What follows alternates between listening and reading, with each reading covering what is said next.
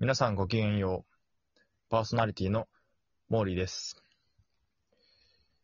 ゲストをお呼びしてトークをお送りするトークジャム、スタートです。はい。今回は、えーラウンジトーク、カフェ小話でおなじみの塚さんをお呼びしてます。塚さんよろしくお願いします。はい。よろしくお願いします。。はいい。ということで、今回のはいはい。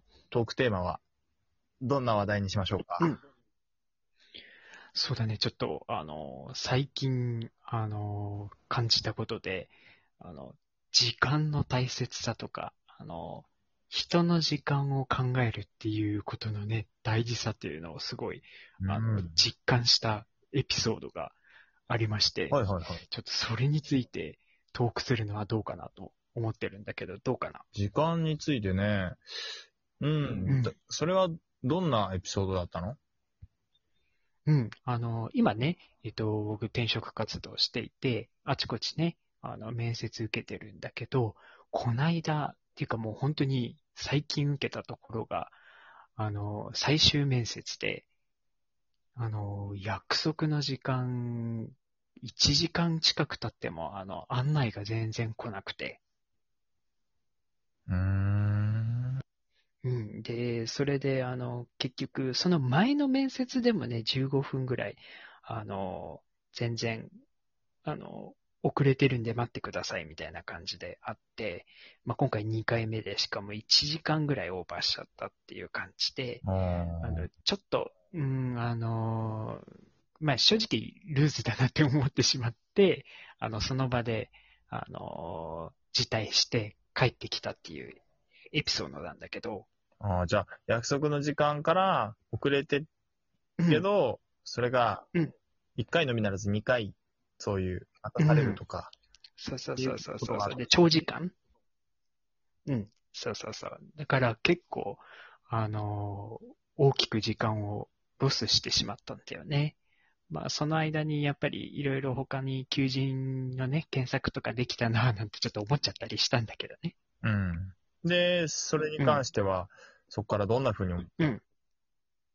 うん、そうだね。あの、やっぱりね、奪われちゃったっつって、あの、被害者みたいな感じでね、言ってても、やっぱり、あの、意味がないので、やっぱり学びに変えていかないとな、というふうに思って、うん、うん。で、考えたけど、やっぱり、あの、ね、待ち合わせに遅れるとか、あとは、ね、あの、ちょっと、すっぽかしちゃったりとかさ、あの、そういうことがあると、やっぱり人の時間をこう、奪ってしまうことになるんだなってすごい実感して、うん。ね、やっぱり人とあの同じ時間をこう過ごすっていうことは、相手からやっぱりね、時間をいただいたり、あるいは共有したりっていうする、あの、場面だと思うから、うんまあそこら辺のきちんとこう、意識を持ってね、あの、まあ時間に遅れないとか、あの、その時間を有意義に過ごすとか、まあそういった気持ちが、やっぱり大切だなっていうふうに感じたね。うーん。逆に、なんで、うん。そんなルーズな、だってさ、フォーマルな場所じゃない、言うのさ。そうそうそうそう、それでそうだよね。逆の立場だったら、うんなんでそんな風になると思う、うーん、なんでだろうね。結局、あれなのかな。自分の時間を優先してて、相手の時間をこう、考えてないっていうか、そういうね、状況になっちゃってんのかなっていう気はしたけどね。うーん。まあ、その、うんタイムマネジメントがそもそもよろしくないっていうのも、まあ前提だとは思うんだ。うんうんうん。まあでもその、よくありがちなのがさ、忙しくてとか予定がとかうんたらかんたらって言うけど、結局自己責任だよねっていう話だと思うんだよね。うんうんうんうんうん。そうよね。うん。それでだって、不利益を被った場合、最悪の場合ね、その損害金の話になったりする場合もあるじゃない。そうだよね。ビジネスの現場ではそういうことだよね。約束をすっぽかしたり、あの、うん遅れたり、ね、恋に遅らせたりとかっていうと、うん。やっぱり損害が出るよね。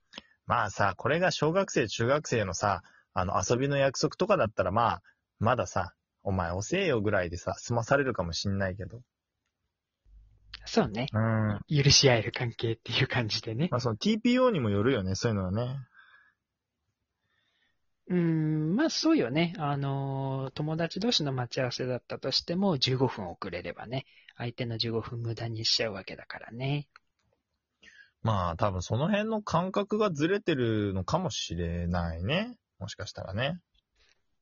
そうだね。あのー、芸人さんであの、いろいろエンターテインメントの活動もされてうん。る方がいて、その方がよく、あの、いろんな SNS 使って発信してるけど、あの、人の時間っていうのをやっぱり考えられるようにならないとダメだよっていうことにされてたから、あの、その言葉を聞いて、最初は、なるほどなーみたいな、ふーんっていう感じでしかなかったけど、今日っていうか、あの、この、あの、エピソードを経験して、あ、こういうことだったんだっていうのをね、すんごい感じたね。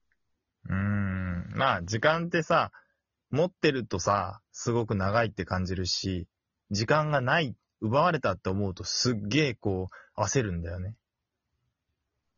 そうだよね。時間ってすごいよね。わかりやすい例がさ、はい、夏休みになりましたっていう、こう夏休みに入りたての時はさ、うん。やべえ、めっちゃ遊べるって思うけどさ、うん。夏休み最終日の31日？夜とか絶望じゃん。やべえ、そうだよね。時間ねえみたいな。まあだからその時間っていうのもさ、なんていうのかな、同じ時間が流れててもさ、なんかこう、ゆったり考える時間の尺とさ、こう、 To Do で作ってさ、細かくこう考えていく、細かな時間のスケジュール感覚があるからさ、それこそ政治家とさ、うんこう暇を持て余してるさ、こう、なんか飲み歩いてるさ、こうどっかの暇人とかさ、比べた場合、やっぱり政治家の人たちは分刻みのスケジュールって言われたりするからさ、そことやっぱり時間のその感覚は絶対的に違うよね。うん。ね相当多分、ズレがあるね。うーん。だからそういうズレがもう社会では絶対的に同じ時間感覚で動いてる人はもう珍しいと思った方がいいのかもしれないね。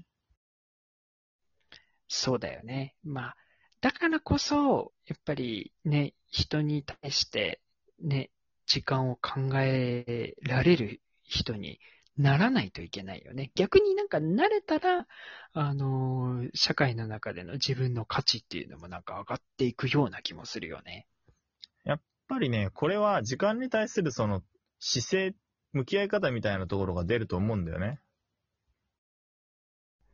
うんうんうんうんだから、人によってその時間を追いかけに行く人と、時間に追われる人と、時間を垂れ流す人がいると思うんだよ。ああ、そうだね。確かに。大体そのタイプに分けられるかもね。うん。俺が思うに、その時間を追っかける人は、先のスケジュールを考えたり、自分がその時間一番効果的なことを自己研鑽だったり、自分の趣味だったり、自分のその家族サービスとかに当てたりっていうその目的意識を持ってこの時間をさ、こう割り振っていけたりする。まあ結構有能なビジネスマンタイプっていうのかな。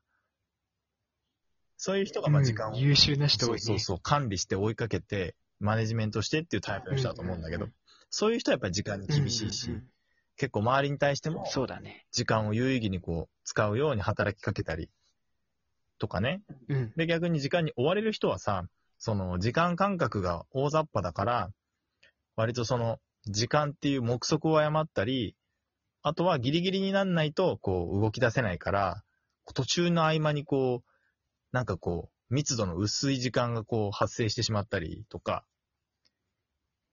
ちょっとマネジメントのところにムラができたりするっていうので、ちょっとこう、時間をこうコントロールするっていうよりかは時間に追い立てられて、後から自分がこうパフォーマンスを出すみたいなタイプ？ああ、なるほどね。うんうんうんうん最後の時間を垂れ流す人は、もうそもそも、なんて言うんだろうね、時間そのものに対する考え方が結構まあ、ルーズというか、なんとかなるっていう感じの思考だったり、時間は作るってものよりも、もうなんか、ただ一日がこう過ぎる中で自分はやることをやって生きているっていうような感じの受け身タイプの考え方でいると、時間ってこう、ただ過ぎ去っていくような、そこに意味を生み出すっていう行動をあんまり能動的に、あんまりしたがらない人が多い気はするんだよね。そうだね。なんか川にこう浮きながらもうそのまま流されていくような感じだよね。うんまあ学生時代とかさ、こう結構モラトリアムの時期とかだったら全然いいと思うんだよ。自分探しとかさ。うんうん。そういうので、そういう時間も必要だからね。うん必要な時期もあるんだけど、もう社会全員がそれだとさすがにまずいじゃない？そうだね。だってさ、電車のさ、車掌さんがさ、俺ちょっと今日泊まりたい気分だから10分ぐらいこの駅で泊まりますとか言ったら困るじゃん。走る意味がわからなくなったので、次に停車しますとか言われたらわかんねえじゃん。おいおい、先行けよ。すげえな、それ。ちょっとじ自分探しの旅に出ますって言ってさ、もう電車走りません。まあそういう、まあ TPO によって全然違うんだけど、やっぱり時間っていうのはまあその、それぞれの感覚で動いてるところがあるから、その辺はこう予測して動いていかないと、やっぱりいろんな約束がこう、うまくいかなくなっちゃうよねっていう。まあそんなまとめだね、俺のは。うんそうだね。うんなるほど、なるほど。まあじゃあそろそろ終わりなので、うん後編もね、うんちょっとこのテーマで話していこうかなと思うので、はい。引き続きまた塚さんと後編のはい。お話をしていこうかなと思ってます。はい。よろしくお願いします。はいじゃあまた次回もお楽しみに。はい。